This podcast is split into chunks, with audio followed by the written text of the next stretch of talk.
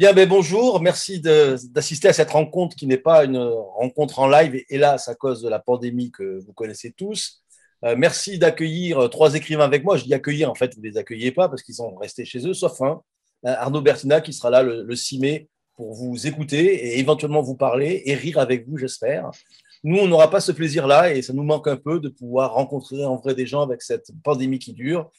Mais bon, c'est un pis-aller que de le faire par euh, Internet, mais c'est toujours bien d'entendre ces paroles et, de pouvoir recevoir trois écrivains qui ont commis ensemble un même livre que voici, qui s'appelle euh, Boulevard de Yougoslavie, c'est paru aux éditions Inculte. Un livre à trois et un livre qui raconte l'histoire d'un quartier. Alors, je ne sais pas si on dit le Blon ou le Blos, vous le direz tout à l'heure, euh, tous les trois. Mais c'est un quartier de Rennes qui existe réellement. Et l'histoire, c'est l'histoire d'un urbaniste qui a été chargé par euh, la mairie de, de, prévoir la rénovation du quartier. Et le roman commence avec la réception de ses travaux à lui, de son projet. Et c'est une réception qui est très houleuse parce que le public qui habite ce quartier est ulcéré par ce qu'ils ont pu lire. Et donc, ça se passe assez mal pour euh, cet urbaniste. Et la mairie va décider une chose assez étonnante, surtout aujourd'hui en France euh, actuellement, enfin, ce n'est pas quelque chose qu'on voit très souvent, cette mairie va décider de demander aux habitants du quartier eux-mêmes comment ils voient la rénovation de, leur quartier. Alors, c'est une question qui peut paraître simple. Dans la réalité, c'est beaucoup plus compliqué, suivant les populations auxquelles on s'adresse. Et dans ce cas-là, on va voir dans tout le roman comment se met en place une tentative de discussion, une façon de, dire aux autres, vous avez le droit à la parole, comment cette démocratie directe peut se mettre en place? C'est un peu l'objet de, tout le roman. Alors, je dis que c'est un roman. Euh, ça a été écrit donc par Arnaud Bertina, par Olivier Roé et par Mathieu Larnaudy. Et c'est un roman qui a été donc collectif. Vous avez tous les trois déjà fait des livres collectifs, mais là, c'est un roman. Et un roman, c'est un peu particulier. C'est une matière euh, qui échappe. Euh, ce n'est pas une matière qui va se reposer uniquement sur des observations, sur une enquête. Alors, avant d'entrer dans le livre, j'aurais voulu savoir auprès de vous comment vous avez fait pour écrire à trois ce livre-là? Est-ce que vous vous êtes donné des scènes, des personnages, des voix? C'est un, roman aussi qui est euh, polymorphique, euh, polyphonique, pardon, où on va entendre euh, des habitants, on va entendre la voix narrative de cet urbaniste, on va entendre des, récits à la troisième personne, d'autres à la première. Est-ce que vous vous êtes donné comme ambition de, de mêler des récits différents ou est-ce que vous êtes intervenus les uns après les autres dans une même scène, par exemple? Qui commence? Arnaud, peut-être? Euh, oui, non, c'est le, Effectivement, on a. Euh, alors, on a tous les trois euh, résidé au Blône. là, c'est pour répondre à la première question. Le S, merci. ouais, on a tous les trois résidé au Blône, qui est le, au départ le nom d'une toute petite rivière qui circulait à cet endroit-là et qui est maintenant plus ou moins enterrée. qui est donc un très grand quartier de Rennes. Ça n'est pas à l'extérieur de Rennes, c'est bien dans les limites de Rennes. Ça correspond au sud de la ville. Euh, et euh, on a tous les trois résidé là-bas. Donc, on a tous les trois fait des rencontres très différentes. Euh, et ensuite, quand on a élaboré ensemble le discours du livre, ce, que ce qui nous avait intéressé et, ce sur quoi on avait envie d'écrire, on s'est réparti des voix, effectivement. Euh, et donc, euh, ça correspondait aussi aux rencontres où euh, qu'on avait pu faire les uns ou les autres. Et ça correspondait aussi à, notre façon à chacun de regarder la réalité, de dire tiens, euh, moi, ce qui m'intéresse, c'est plutôt l'aspect politique des choses. Euh, tiens, moi, ce qui m'intéresse, c'est plutôt telle partie de la population. Euh, tiens, moi, ce qui m'intéresse, c'est plutôt la vie associative, etc. Et on faisait le pari qu'on pouvait faire un petit peu les yeux fermés parce qu'on se connaît bien tous les trois, que en additionnant nos différents regards, on arriverait peut-être à rendre compte un petit peu de la totalité de ce qui peut se vivre dans ce quartier-là il y a une voix qui est prépondérante, c'est celle de Youssef Bourras, qui est donc ce, cet, euh, cet, urbaniste qui euh, vit assez mal le fait d'avoir été contredit par la population. Est-ce que cette voix-là, elle est la voix d'un seul d'entre vous, ou est-ce que finalement, sur cette voix-là, il y a des choses qui ont été mises en place par, par les trois? Euh, Peut-être je peux répondre? C'est Arnaud essentiellement qui, a pris en charge cette, cette voix aussi pour des raisons de, hum, j'allais dire, de, dissymétrie temporelle euh, dans l'écriture, euh, puisque évidemment, on n'est pas forcément toujours euh, disponible tous au même moment. Et donc Arnaud, lui, a pu commencer plus tôt que, nous. Donc il a créé un peu avec l'histoire de, hum, de Youssef une sorte de, de matrice et de progression narrative où après sont venus euh, s'intercaler les différentes propositions d'Oliver et moi. Et ensuite, nous, on est aussi évidemment repassé sur ce qu'Arnaud a fait. Il y a des choses qu'on a, a modifiées, un petit peu amplifiées, euh, reprises, euh, que avec notre discussion, Arnaud lui-même a, a, modifié. Donc tout ça a été quand même un matériau peut-être posé d'avance, mais qui a beaucoup évolué euh, au cours du, temps d'écriture et, des ajouts successifs. Et pour revenir à ce que tu disais, à ta première question sur la, sur la question de l'écriture collective, euh, c'est vrai qu'on on, on, a fait tout un tas d'ouvrages collectifs avec un parce qu'on veut vraiment et on continue de vouloir défendre l'idée que euh, la littérature c'est quelque chose qui peut se faire à plusieurs, c'est pas nécessairement euh, euh, cette, cette, cette, équation immuable, un livre égale un texte égale un auteur égale un individu unique. Nous on veut un peu chambouler tout ça d'abord parce que je trouve que cette espèce de restriction elle est un peu pesante et puis aussi parce que ça crée tout simplement des expériences d'écriture un peu différentes et ça m'amène à une chose qui est quand même hyper importante quand on fait un livre à plusieurs, c'est de se dire qu'un bouquin qui est fait par plusieurs personnes n'a pas vocation à ressembler à un bouquin qui est fait par une seule personne, parce que sinon ça sert à rien. Donc il faut quelque part aussi que euh, cette, expérience d'écriture-là, cette expérience de mise en commun des voix, du récit, euh, des options qu'on prend au fur et à mesure, elle soit sensible pour le lecteur. Mais en même temps, c'est tout l'intérêt du livre aussi, puisque c'est mettre en commun le projet d'un quartier. Et là, c'est mettre en commun l'écriture sur la vie dans un quartier. Donc, il y, a, une symétrie entre ce dont il est question et la manière avec laquelle vous avez pu écrire ce livre-là. Euh, Mathieu, je, sais que chez Inculte, euh, tu fais partie de ceux qui sont très attentifs à la ville, à l'urbanisme, à des choses comme ça. Et pourtant, Youssef Bourrasque, parfois, quand il parle, on a l'impression d'entendre un peu des choses qui sont d'un château l'autre, pas d'un château l'autre, Excuse-moi, excuse Arnaud de te, de, te, confondre avec Céline, mais bon, voilà, euh, chez Céline, les châteaux ne brûlent pas, euh, c'est comme ça. Mais cette idée de collectif avec le pouvoir qui n'arrive pas à mettre euh, une communication avec, avec, ses, avec ses citoyens, même s'il le veut, ce pouvoir, cette, cette conversation, cette discussion, n'y arrive pas. Oliver, on entend dans le, dans, dans le roman aussi des, des questions qui, je pense, toi, te, touche particulièrement, qui sont les questions de la langue.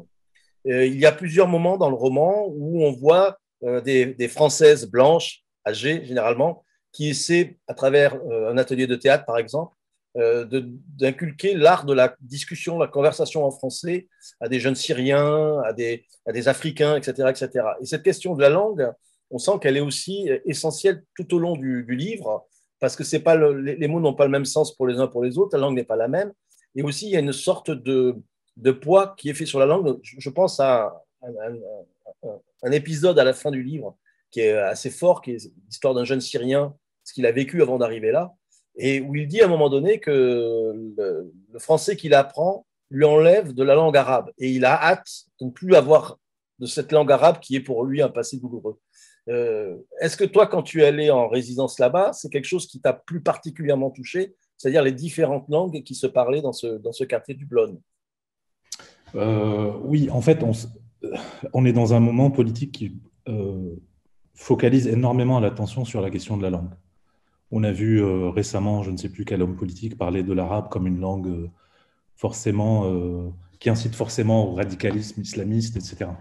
Et, travaillant sur un quartier dit d'immigration, donc en tout cas pluriel, la question du rapport à la langue française, de ce qu'on fait de la, langue d'origine avec laquelle on arrive, est centrale, pas juste pour les individus, mais dans la structuration même des rapports sociaux. Et euh, moi, ce qui m'a frappé, en tout cas parmi les populations que j'ai rencontrées, j'aime pas ce mot, mais les jeunes Syriens que j'ai pu rencontrer, plus ou moins jeunes, d'ailleurs il y avait des gens de 60 ans et plus, euh, aussi des... enfin, c'était pas que des Syriens, mais globalement, il y a un souci de leur part euh, d'apprentissage de la langue française. Moi, je ne porte pas de jugement là-dessus, hein, j'ai remarqué que de leur part à eux, en fait, c'est important à souligner, ils ont conscience et ils ont hâte d'apprendre la langue française. Pas forcément euh, par amour de la poésie française ou de Victor Hugo, mais parce que pratiquement, pour pouvoir s'intégrer, donc avoir des échanges sociaux et politiques, ils sont obligés de passer par la langue française. Alors, à quel coût s'opère cet apprentissage? C'est ça, le, pour moi, le fond de l'affaire. C'est-à-dire qu'il euh, y a des bonnes volontés qui sont incontestables. Certains d'entre eux apprennent plus vite que d'autres, mais tous, en fait, payent un tribut à cette conversion-là. Et la question, c'est de savoir de quelle nature il est et quand est-ce qu'il surgit. Alors, il y a la langue, il y a le regard. Le regard est omniprésent dans, euh, dans le roman. Euh, je, je, je, voudrais évoquer des petites choses sur l'urbanisme. Enfin, moi, j'ai appris des choses comme ça sur l'urbanisme en lisant le livre, ce qui est quand même plutôt bien, parce que non seulement on a un roman, mais en plus on a un apprentissage avec ça. sur, l'idée de, par exemple, où se trouve une pelouse par rapport à une voie principale et un parking et une maison, enfin un immeuble, une tour, euh, le choix du lieu de la pelouse qui va radicalement changer le rapport que les gens vont avoir entre eux, euh, avec la ville, avec la voiture, etc. Il y a, ces histoires-là de regard. Quand euh, Youssef Bourras s'exprime, alors si j'ai bien compris, essentiellement par le biais de l'écriture de, Arnaud, est-ce que chacun de vous deux, de, vous deux autres, donc est-ce que Mathieu, est-ce que Oliver, vous introduisez ben, une question de la langue dans ce que vient d'écrire Arnaud, une question du regard euh, sur l'urbanisme dans ce qu'il vient d'écrire. Est-ce que vous avez agi de cette manière-là? Ça, peut être aussi tout simplement de, Parce que bon, le quartier, on y a résidé tous les trois, on le, connaît, euh, on le connaît maintenant très bien, parce que outre notre temps de résidence, en plus, on y est beaucoup retourné euh, pour faire des choses au triangle, des présentations, des rencontres publiques pendant le temps de résidence des, autres. Donc, évidemment, on l'a regardé ce quartier. On s'y est beaucoup promené, on a pris des notes, on a rencontré des gens, on a écouté ce qu'ils nous disaient, on a vu aussi ce à quoi leur regard était attentif. Et donc, euh, effectivement, euh, euh, il s'agissait peut-être de rajouter parfois, par endroits, par petites touches, quelques éléments visuels, quelques éléments sensibles qui venaient un petit peu compléter le, le, tableau, si j'ose dire, de l'ensemble du quartier. Moi, il y, a un truc qui m'a beaucoup frappé à la lecture et qui n'était pas forcément euh, euh, a priori formulé comme tel. Donc c'est vraiment quelque chose que, que l'écriture, et là vraiment l'écriture collective, a découvert en cours de route, c'est que, euh, indépendamment donc des, différents, des différentes trames narratives, des différents personnages, etc., à un moment c'est le quartier lui-même qui devient le, personnage principal du livre. Et ça, je trouve que c'est un, un, sentiment de lecture assez, assez fort parce que voilà, d'une ah, d'entité. Euh, on n'a pas entendu ta dernière phrase. Euh, pardon? Il y a une petite coupure. Euh, juste, ah, oui, non, je disais juste que voilà, c'était c'était intéressant de voir cette entité émerger et devenir devenir au fond la, la, la réelle présence prédominante du livre. Alors c'est intéressant ce que tu dis, Mathieu, parce que tu dis euh, de voir cette entité surgir de la fiction, et cette entité, c'est le quartier. Or, ce quartier, il existe. Et, la question que j'avais envie de vous poser, c'est est-ce que vous vous êtes euh, donné un, espace pour la fiction? Je, montre à nouveau le, livre, je le rapproche de, l'écran. Euh, cette image-là, on la retrouve quand on va sur Wikipédia et qu'on ne voit pas votre livre, mais on voit le quartier. c'est assez symbolique de ce quartier qui existe réellement. Donc, on, est sur un, roman qui part d'une base très réaliste, avec euh, un quartier qui existe, le Triangle, j'imagine, qui vous a accueilli, qui est un lieu de culture et de danse euh, assez remarquable euh, sur Rennes et qui est évoqué dans, dans, le livre. Donc des éléments de réel comme ça, et puis il y a des éléments de fiction qui apparaissent et qui apparaissent marqués comme étant une fiction. le maire de Rennes dans le livre est un homme, il me semble que c'est encore une femme actuellement. En revanche, son adjointe qui va avoir des propos assez, assez intéressants dans le livre. Elle s'appelle Annie, Annie c'est son prénom, et Dalgo qui est son famille. Donc là, vous marquez d'une manière assez drôle le, fait que c'est une fiction. Est-ce que vous êtes fixé des, un lieu sur la fiction? Parce que forcément, il y a un rapport à l'éthique qui va surgir. Euh, les gens existent dont vous parlez et d'autres n'existent pas, mais en fonction de ce que vous allez dire, vous pouvez meurtrir, euh, euh, embêter euh, ou au contraire glorifier certaines personnes qui existent réellement. Alors, comment vous avez joué dans ce rapport fiction-réalité? Alors, moi, je veux bien répondre à ça. Cette question-là, évidemment, on en, a parlé tout au long du processus d'écriture. Euh, euh, parce qu'elle n'est elle est pas simple. Euh, quand on prend par exemple l'exemple de la chartreuse de Parme, euh, Stendhal réinvente complètement la description de Parme, c'est-à-dire qu'il ajoute des monuments qui n'existent pas, et pourtant il appelle ça quand même Parme. Donc pour les gens qui connaissent Parme à l'époque en 1840, ça fait c'est étrange quoi. C'est-à-dire ils se disent mais cette tour n'existe pas, etc., etc. alors c'est dans, je pense, dans, ce, dans cette confrontation entre une référence évidente dans le monde réel et les libertés incroyables de l'écriture euh, poétique, euh, romanesque, euh, qu'il y a quelque chose à, qui peut s'engouffrer. on n'est pas face à une espèce de, mur comme ça que serait la réalité, un mur infranchissable qu'on n'oserait pas déplacer, etc. On est, au contraire, on essaye de, créer des brèches à l'intérieur de ça. Donc, euh, bien sûr qu'il y a notre regard, et notre regard, il est relativement homogène. Pourquoi? Parce que à l'intérieur d'un culte, quand on faisait la revue ou, quand ensuite on a continué les projets collectifs, euh, même après la revue, euh, il y avait par exemple cette espèce de prisme qui nous était propre, peut-être, de toujours plutôt traquer des positivités. Alors, avec des bémols, parce qu'on n'est pas tous exactement raccord à cet endroit-là, mais quand même concrètement, c'était chercher, euh, montrer, dire, euh, décrire euh, les choses positives qui s'expérimentent. Plutôt que de faire un, portrait, par exemple, d'une cité qui serait un portrait à charge, où on taperait sur tout le monde, où on, on, se ferait des gorges chaudes de la bêtise des uns et des autres, de leurs erreurs de positionnement, etc., etc. Nous, ce qui nous intéresse, c'est plutôt, à l'inverse de la plupart des médias, pas de tous, mais de la plupart, c'est de chercher justement ce qui marche, ce qui réussit, ce qui est beau, ce qui s'appuie sur une espèce de confiance dans l'intelligence des uns et des autres. Donc, euh, il y a notre fiction, même quand on s'autorise donc la liberté de la fiction, notre fiction, c'est pas prendre des libertés pour justement euh, euh, malmener des personnes. c'est plutôt à la rigueur pour souligner des petites utopies en acte. Pas des utopies au sens où ça n'existe pas, puisque là, ça a existé.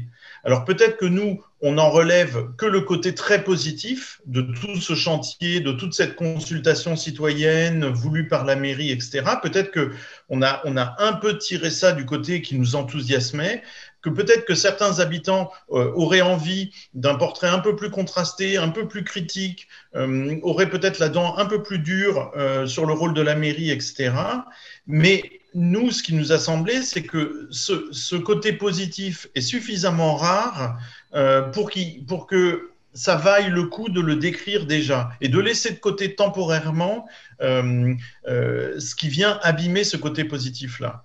Euh, donc même quand on transforme des personnages de fiction, même quand on transforme des discours, euh, c'est absolument pas pour se permettre de, euh, de leur rentrer dedans, de rentrer dedans à telle ou telle personne, euh, mais c'est plus pour euh, justement au contraire dire voilà, il y a ça qui existe, et ben c'est pourtant dans le réel. Oui, on passe par la fiction, mais c'est pourtant bien dans le réel. Quoi. donc, le, le, parce que c'est quand même compliqué de rencontrer des gens, de, faire, de, de, passer deux, trois heures avec telle ou telle personne, et puis ensuite de se dire ah, je viens de passer trois heures avec un gros con, je vais me le payer dans le livre. Ben, ce type d'humeur-là, c'est enfin, je, c'est aux autres aussi de dire, mais je pense que c'est pas du tout nous, mais pas du tout, du tout.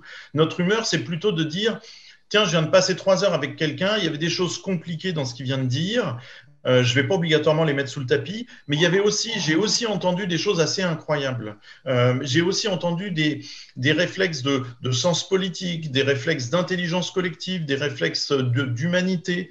Euh, et, c'est plutôt à partir de ça que j'ai envie d'essayer de travailler. Je ne vais pas masquer la détresse, je ne vais pas masquer la douleur, mais ce que j'ai envie de montrer, c'est aussi comment des gens, tout d'un coup, on arrivent à tirer le meilleur de leurs voisins là, je le dis, c'est mes moi moi, mais voilà, Oliver, il veut réagir.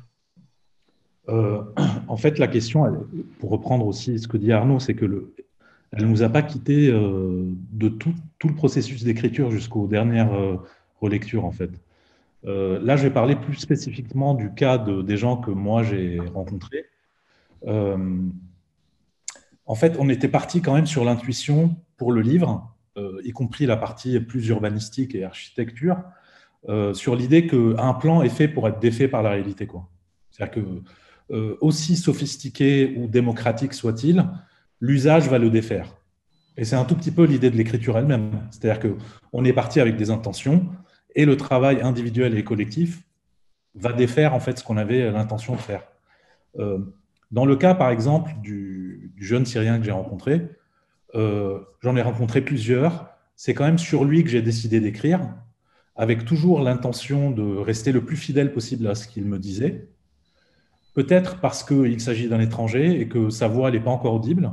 Donc je me sentais investi d'une espèce de, devoir, plus que de mission, hein, mais un devoir. Et que euh, la difficulté pour moi, en fait, qui a été aussi une solution, c'est de me rendre compte qu'à partir du moment où je vais devoir traduire ce qu'il me dit en arabe, je, le trahis déjà. Donc il y a un écart qui, qui commence à se creuser entre la parole entendue et sa traduction dans la langue d'accueil.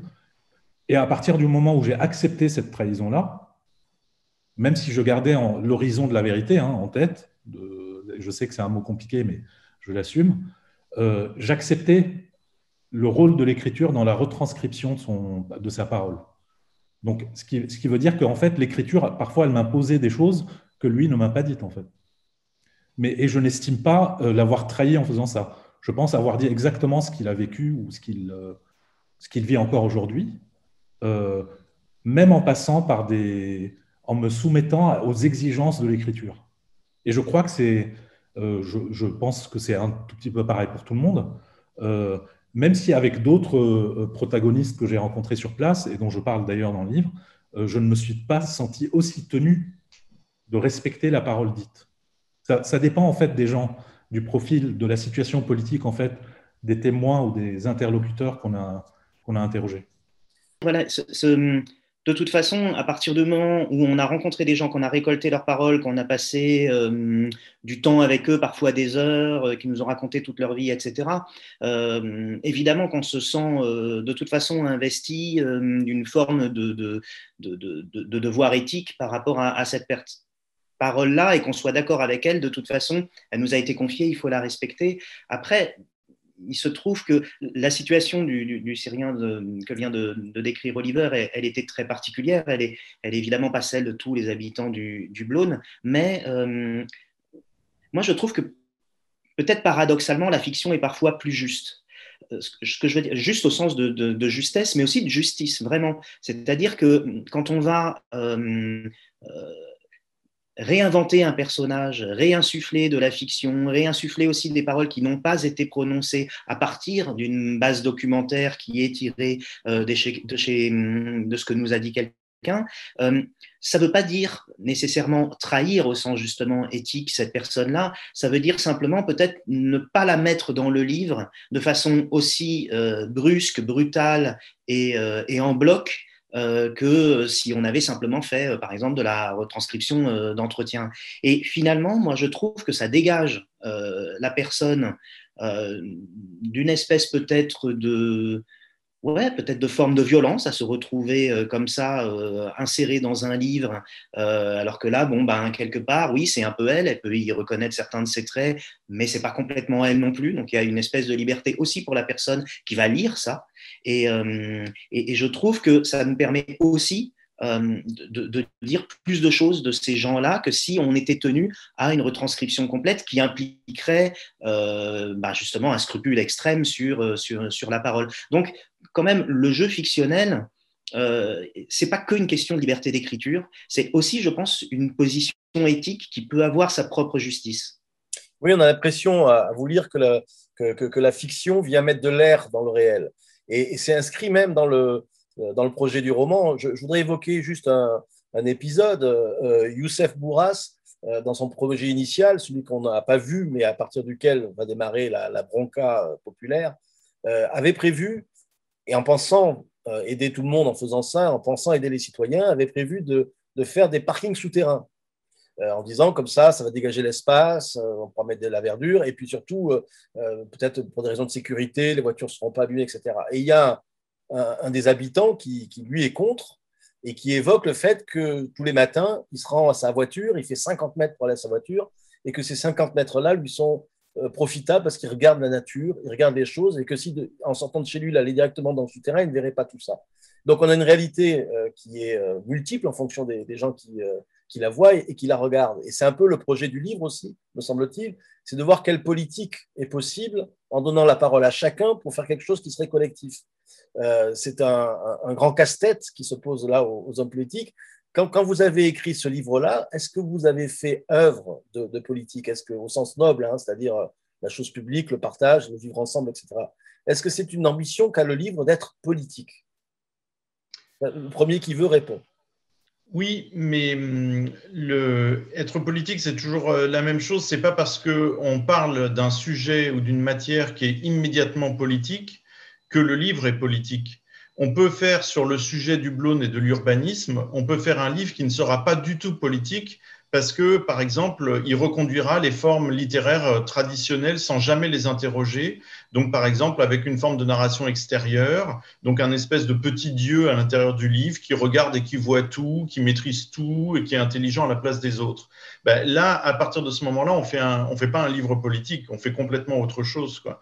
En fait, la, politique à l'intérieur de la littérature ou, même à l'intérieur des arts en général, c'est proposer de nouvelles formes de vie. Euh, et, la nouvelle forme de vie, elle n'est pas uniquement dans le blône, elle est aussi nous, entre nous. Comment est-ce que ça se goupille? C'est-à-dire, euh, est-ce que moi j'envoie mes chapitres euh, en, ayant verrouillé le PDF ou est-ce que je laisse le PDF ouvert pour que les deux autres puissent s'en emparer?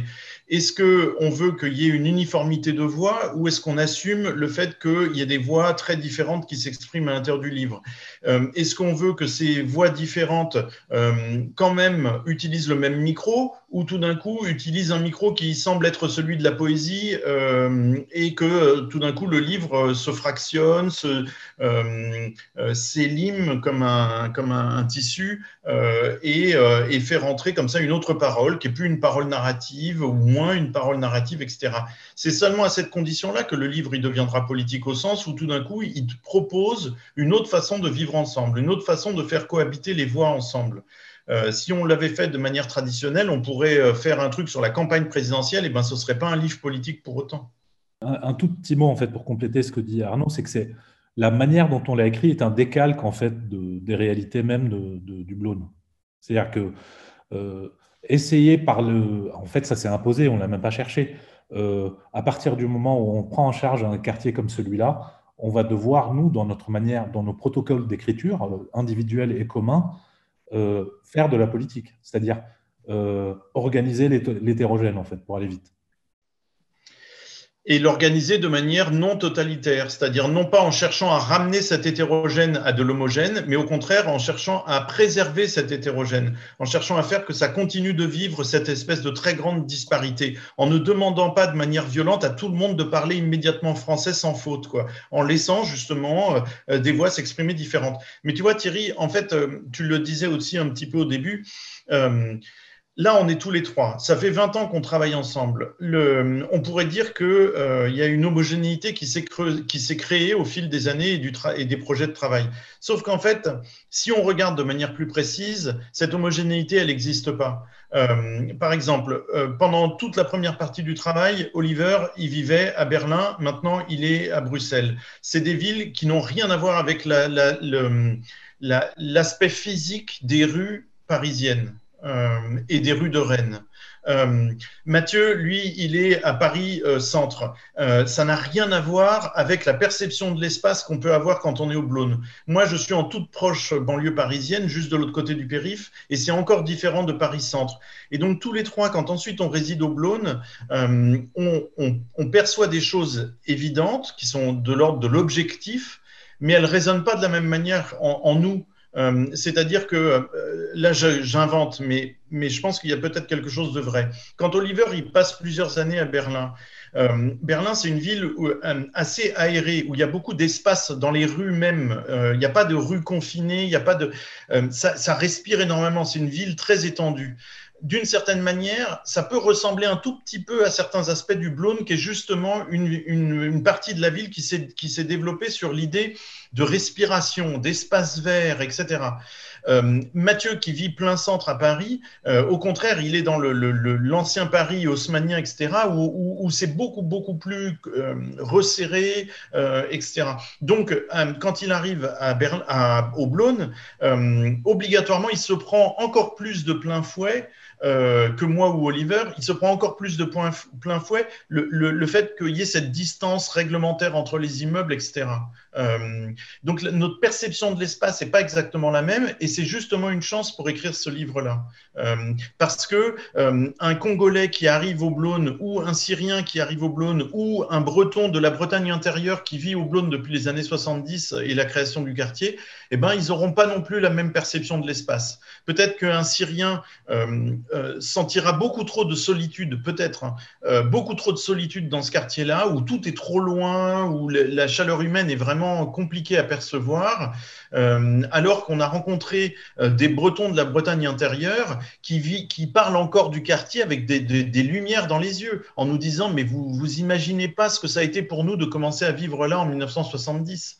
Donc, le, le, cette il n'y a pas tellement d'homogénéité entre nous trois.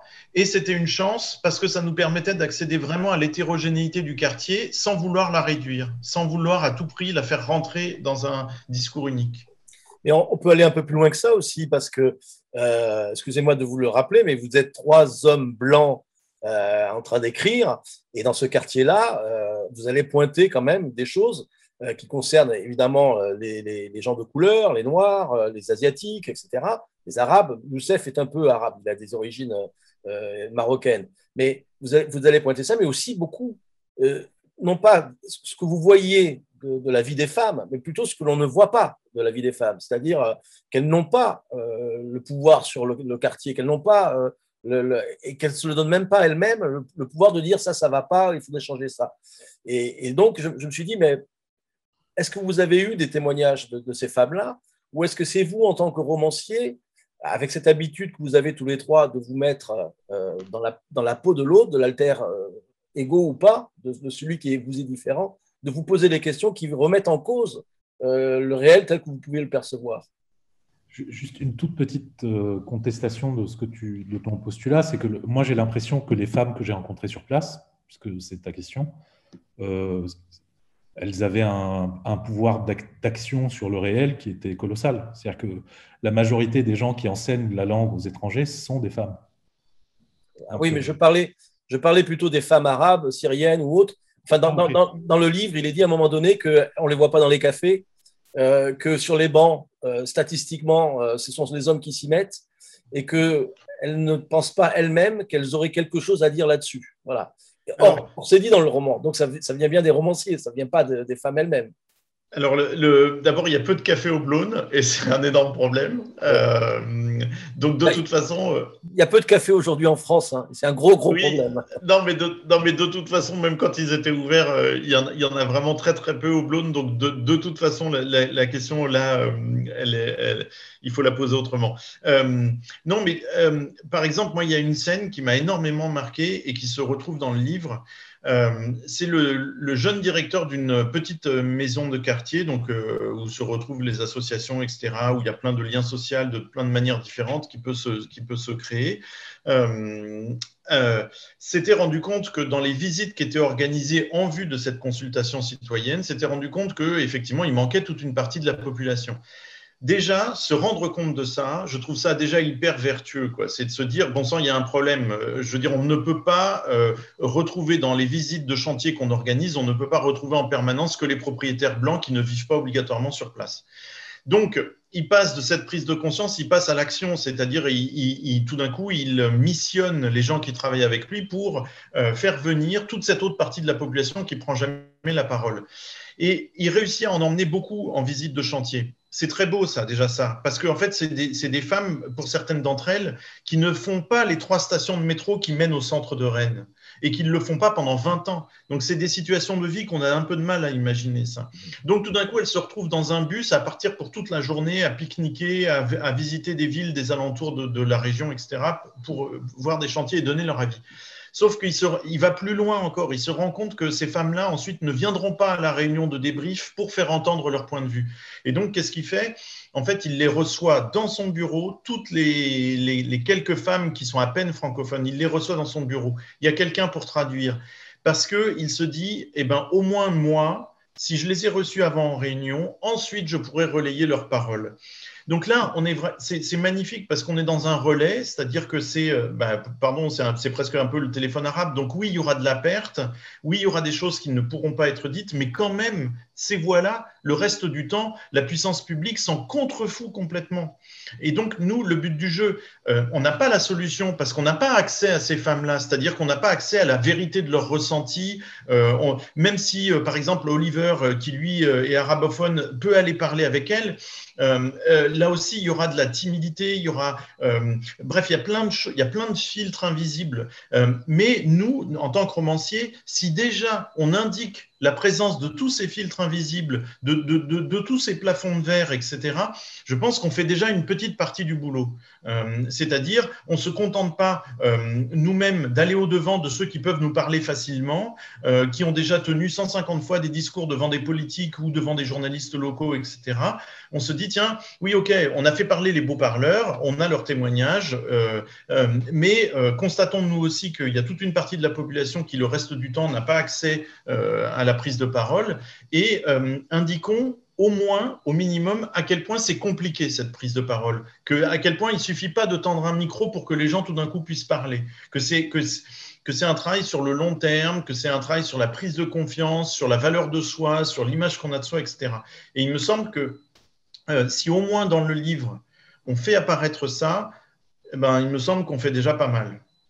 Je crois que vous faites plus que ça, et si vous me permettez tous les trois de, mon propre témoignage de lecteur, mais euh, en permanence, euh, vous me faites découvrir des choses dans, le livre, euh, sur, des détails. je pourrais penser, par exemple, tout à l'heure, Mathieu, tu disais, tu parlais de, la fiction qui peut être plus juste. Et ça me fait penser à, à cet épisode où Annie Dalgo va, va longer la promenade pour voir quels arbres il faut abattre parce que certains habitants voudraient qu'on abatte des arbres, quand d'autres voudraient qu'on n'y touche pas, évidemment. Et donc, elle va interroger chacun sur pourquoi voulez-vous abattre cet arbre ou pas. Et là, on a des micro-histoires qui arrivent, micro-histoires, pardon, qui arrivent. On a des témoignages singuliers qui arrivent. On peut, avec juste un dialogue, savoir que bon, ben, ce type-là qui veut abattre son arbre devant chez lui pour avoir plus de lumière, il était là avant, euh, l'arbre était bien là avant qu'il aménage, donc euh, il a aménagé, donc il faut qu'il accepte. Et puis on a cette histoire d'une dame handicapée euh, qui doit allumer la lumière parce que l'arbre fait de l'ombre et que ça devient un peu dangereux pour elle d'aller chercher l'interrupteur, etc. Et la manière dont elle le dit, euh, très humble, euh, nous fait toucher quelque chose du doigt à ce moment-là. Alors peut-être Mathieu, est-ce que, je ne sais pas si ces témoignages-là sont issus du réel ou de la réalité, mais est-ce que c'est ce que tu voulais dire quand tu parlais aussi de la fiction comme étant plus juste c'est-à-dire de mieux faire comprendre que ben, un arbre est lié à des histoires différentes de gens qui habitent autour et que ces histoires-là, il faut les entendre pour comprendre un peu de la complexité du réel. Absolument, euh, absolument. Là, tu, tu, prends un, épisode qui est euh, très euh, significatif et symptomatique de, de, de ce que j'essayais de, de dire tout à l'heure. Et il se trouve qu'en plus, là, c'est un, un épisode qui est très documenté puisque grande partie des micro-histoires que tu euh, évoques, euh, euh, j'ai assisté moi à cette scène, j'étais là et j'ai entendu des histoires qui sont parfois exactement celles-ci, parfois un peu similaires. Là aussi, on, s'amuse un peu aussi toujours sur les situations d'écriture et fictionnelle. mais évidemment, quand tu, quand, tu arrives, toi, avec une adjointe au maire, qui, d'ailleurs dans la vraie vie était un homme, mais bon, peu importe, disons qu'on arrive avec Anne Hidalgo et euh, euh, on, se retrouve face à, face à ces gens qui, qui, certains veulent enlever des arbres, d'autres disent non mais ça va pas, surtout pas, faut pas toucher les arbres. Bon, moi, a priori, euh, plein de bonne volonté, j'arrive en me disant mais ça va pas, on va pas abattre des arbres, les arbres c'est très bien, il y a rien de plus précieux, il faut sauver l'Amazonie, tout ça quoi. Donc évidemment, on, arrive avec plein d'attendus et d'attentes qui sont, somme toute d'ailleurs, tout à fait, je crois, légitimes politiquement, et puis on se heurte aussi au réel. Et quand effectivement une dame en fauteuil roulant vient à la rencontre de cette petite délégation et dit, ben voyez, moi le problème c'est que je touche une pension, j'ai pas d'argent, je suis euh, là, ma, ma, fenêtre elle est derrière ce gros sapin, et donc en fait je ne vois rien d'abord, je ne vois, je vois pas ce qui se passe au dehors, et en plus je suis obligé de mettre l'électricité toute la journée qui me coûte cher parce que j'ai pas de lumière. Ben, d'un seul coup on se dit, bon, alors c'est vrai que la vie de cet arbre, ce beau sapin, c'est un très bel arbre, on va peut-être la réévaluer. Et, c'est aussi ces moments où, euh, justement, la politique, euh, pour revenir sur ce que disait tout, à l'heure Arnaud, elle introduit des désaccords. Elle introduit des désaccords avec nos valeurs elles-mêmes. C'est-à-dire que c'est des moments où on va être obligé de penser euh, contre soi et de penser le bien commun et le bien d'autrui contre euh, certaines, euh, certains présupposés euh, en fait politiques. Et, en fait, la vraie politique, elle est là. La politique, c'est pas d'être d'accord de bout en bout de, de, entre nous. Voilà, si c'est si pour être pour être une espèce de, de bloc homogène infaillible, on fait pas de politique. Ce que tu dis là, ça renvoie aussi au personnage de Youssef Bourras, parce que lui, il a, il, a, il a beaucoup de choses à son crédit, enfin, en termes romanesques, hein, je veux dire. Il, a, il vient d'un milieu populaire, euh, euh, de, parents immigrés marocains. Euh, il, a, il, a, il a étudié, il a étudié notamment l'urbanisme, l'architecture, tout ça. il a un certain savoir. Il est assez généreux, je pense, dans sa démarche, mais il veut imposer son point de vue. Et lui, il ne croit pas du tout au fait que des peuples, je dis des peuples parce qu'il y a plusieurs sortes de personnes qui habitent dans ce quartier, des peuples auxquels on n'a jamais rien demandé puissent tout à coup euh, faire advenir quelque chose de réussi dans, ce quartier-là, parce que ça voudrait dire que ses études ne servent à rien et que tout ce qu'il sait, lui, ne sert à rien.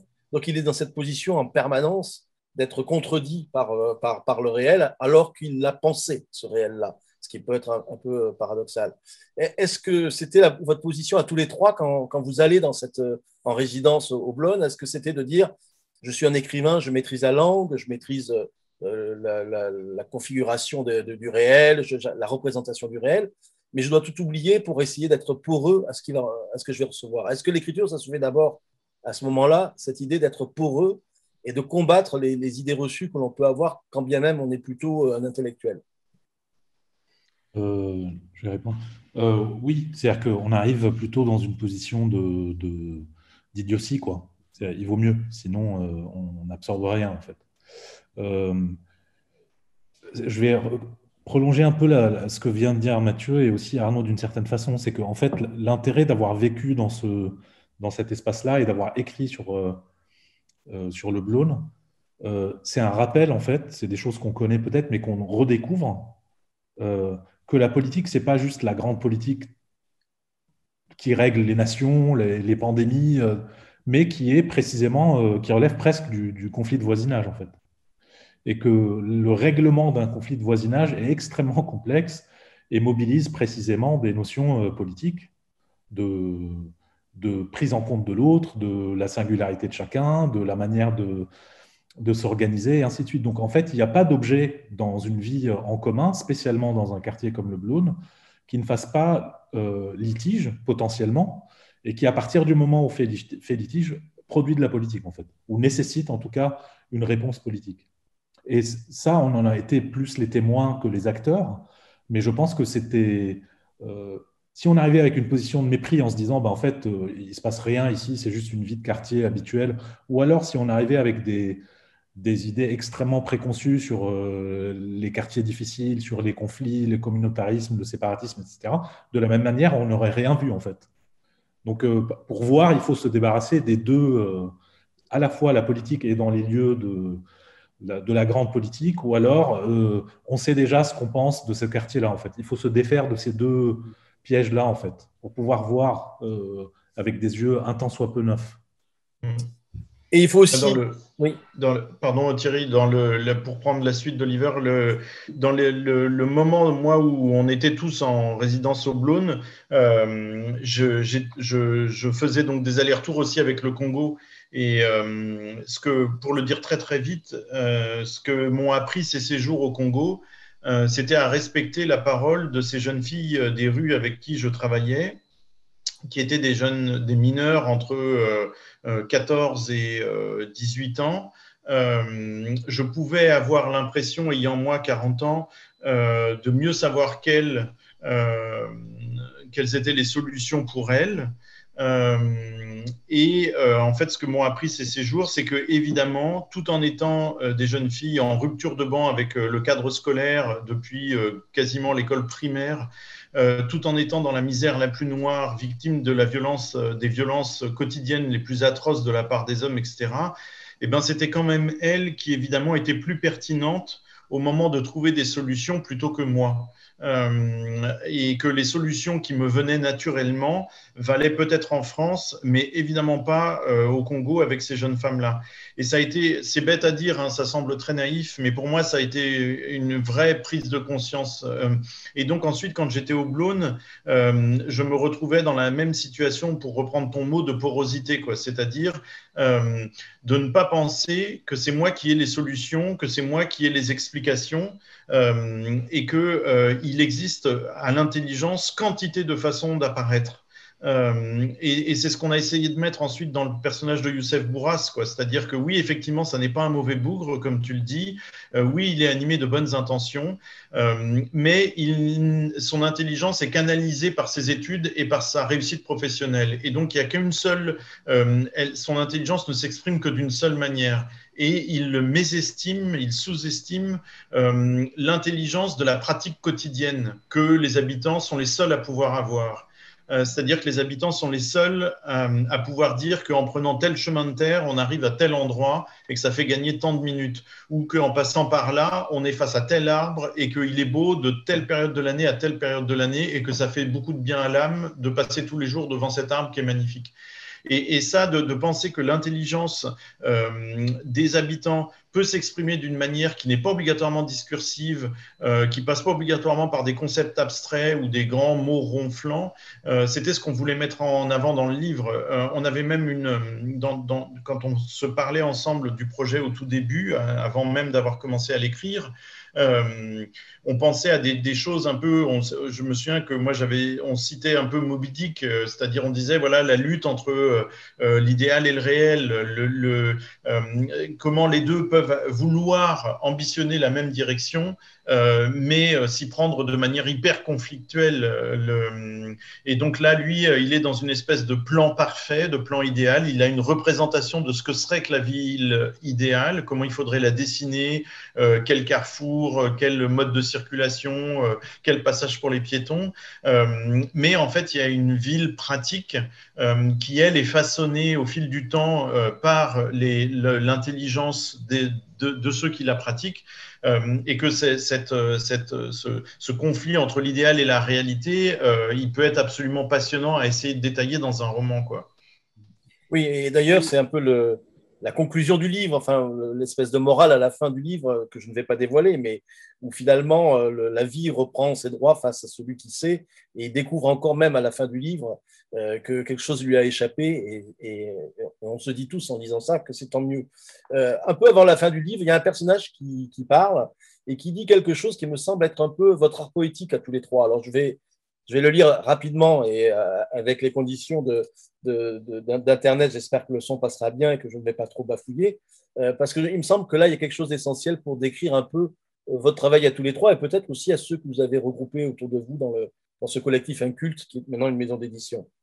C'est une, une, jeune fille, si mes souvenirs sont bons, qui a, accueilli des témoignages de, gens du quartier et qui parle à Youssef et qui revient sur cet homme qui fait les 50 mètres entre euh, chez lui et sa voiture. Et elle dit ceci. Si je fais l'effort de décrire une de ses sorties en nommant tout ce à quoi, avec quoi il crée des liens, ce n'est plus une petite sortie mesquine d'une vie mesquine. Ça se met à résonner très fort, très loin. Il faudrait entendre aussi ce qu'il murmure pour lui-même, ce qu'il se dit en croisant cette jeune femme qui lui rappelle une femme d'il y a 30 ans, à qui il n'a jamais parlé, ou cet homme, les souvenirs que ça lève de sa vie amoureuse, à laquelle il aime penser, qu'il réinvente sans cesse, et comment il se ferme en entendant quelqu'un emmerder le chauffeur du bus, car il se souvient d'une agression qu'il a laissé crisper pour de nombreuses années.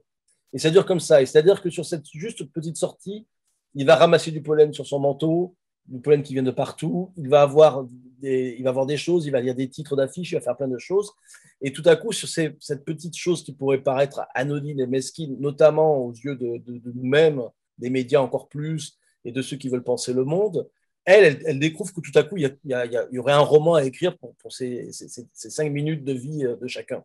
Est-ce que ce n'est pas un peu votre art poétique d'aller voir tout ce à quoi se connecte un quartier, une vie, une rencontre, une biographie, un arbre, etc. Euh, si, si, tout à fait. Moi, je pense que ça pourrait être effectivement, tu as, bien lu ce passage comme une clé possible, euh, ça pourrait être effectivement un peu une, espèce de petit résumé de quelle est notre position, quelle peut être notre position en abordant un quartier comme celui-ci, mais peut-être plus en général d'ailleurs n'importe quel thème de fiction dont nous allons après tirer un objet d'écriture, que ce soit d'ailleurs à titre collectif ou, individuel. Ce qu'il faut peut-être dire aussi, et qui va dans le sens de ce que disaient euh, Arnaud et Oliver euh, tout à l'heure, c'est qu'on est arrivé, j'allais presque dire, sans but au Blône. C'est-à-dire qu'on savait qu'on allait écrire un truc, mais d'abord, on ne savait pas encore quoi. Et euh, surtout, on ne venait pas pour prouver une idée. On ne venait pas pour montrer que euh, les banlieues favorisées euh, font euh, le lit de l'islamo-gauchisme. On venait pas non plus pour montrer à quel point ce sont des, endroits enchantés dont il s'agirait de montrer à quel point ils sont merveilleux, parce que c'est pas vrai non plus. donc on venait exactement dans cette position, c'est-à-dire arpenter le quartier avec notre, manteau et être réceptif au pollen. Et finalement, c'est presque le quartier lui-même ce qu'on y a senti, euh, observé, écouté, qui a accouché de cette fiction. Donc, on, a dit le mot porosité plusieurs fois. Euh, effectivement, peut-être la première euh, position artistique et éthique, les deux étant vraiment mêlés en l'occurrence, c'est de se faire le plus poreux possible. Alors pour finir, ça fait déjà quand même une heure qu'on parle, hein. on va, on va, on va peut-être arrêter là, mais pour finir, j'ai remarqué que vos personnages allaient manger dans une crêperie Kérangal. Euh, rire. Et pourtant, quand vous vendez, euh, vous faites les remerciements en fin de, en fin de livre, vous ne parlez pas de cette crêperie Kérangal, mais vous parlez de la pizzeria chez Oscar. Alors pourquoi euh, remercier la pizzeria chez Oscar? C'est vraiment très bon ou est-ce que c'est les serveuses qui étaient jolies ou, euh? Ah non, ni l'un ni l'autre. Alors d'abord, la la crêperie Kérangal, c'est une licence poétique. Et euh, alors que la pizzeria chez Oscar existe vraiment. Et non, c'était un jeune type euh, qui la tient. Il est tout seul, euh, il est tout jeune. Et tu sais pourquoi je le remercie? Enfin, pourquoi on le remercie, mais c'est parce que eh ben, à chaque fois, j'étais le seul à demander du vin et il ne rechignait pas à ouvrir quand même la bouteille alors qu'il savait qu'elle lui resterait peut-être sur les bras. C'est pas un mec bien Et quoi? C'est pas un mec bien, ça? Si, ça m'aide bien, mais, mais, que, que, Arnaud réclame une bouteille qui va rester sur les bras du pizzaiolo, j'y crois pas une seconde. C'est ce que hein. j'allais dire, on n'y croit pas du tout. Certain que non. Il savait qu'il la vendrait à la fin, sa bouteille. eh non, déconnez pas, c'était le midi quand même. On va, rester sur cette anecdote assez croustillante hein, qui en dit long sur la vie d'Arnaud Bertina. Euh, Arnaud, je, vais te charger quand même de, faire la bise à tous les amis grenoblois quand tu seras là-bas, puisque tu as la chance de pouvoir voyager euh, avec ta carte de la République en marche. Et de notre part aussi. Je rappelle donc, on parlait euh, boulevard du, livre paru chez un qui s'appelle Boulevard Yougoslavie, qui est un super livre écrit par Arnaud Bertina, Oliver Roé et Mathieu Lardoni. Je vous conseille vraiment cette lecture, qui est très enrichissante et assez enthousiasmante. Je vous remercie à tous les trois et ben, je vous souhaite de sortir aussi vite que possible de cette pandémie et que l'on se retrouve pour aider euh, Arnaud à finir les bouteilles de vin qu'il a commandées chez Oscar ou ailleurs. Merci à tous les trois et merci, à vous de nous avoir suivis. Merci Thierry. Merci Thierry.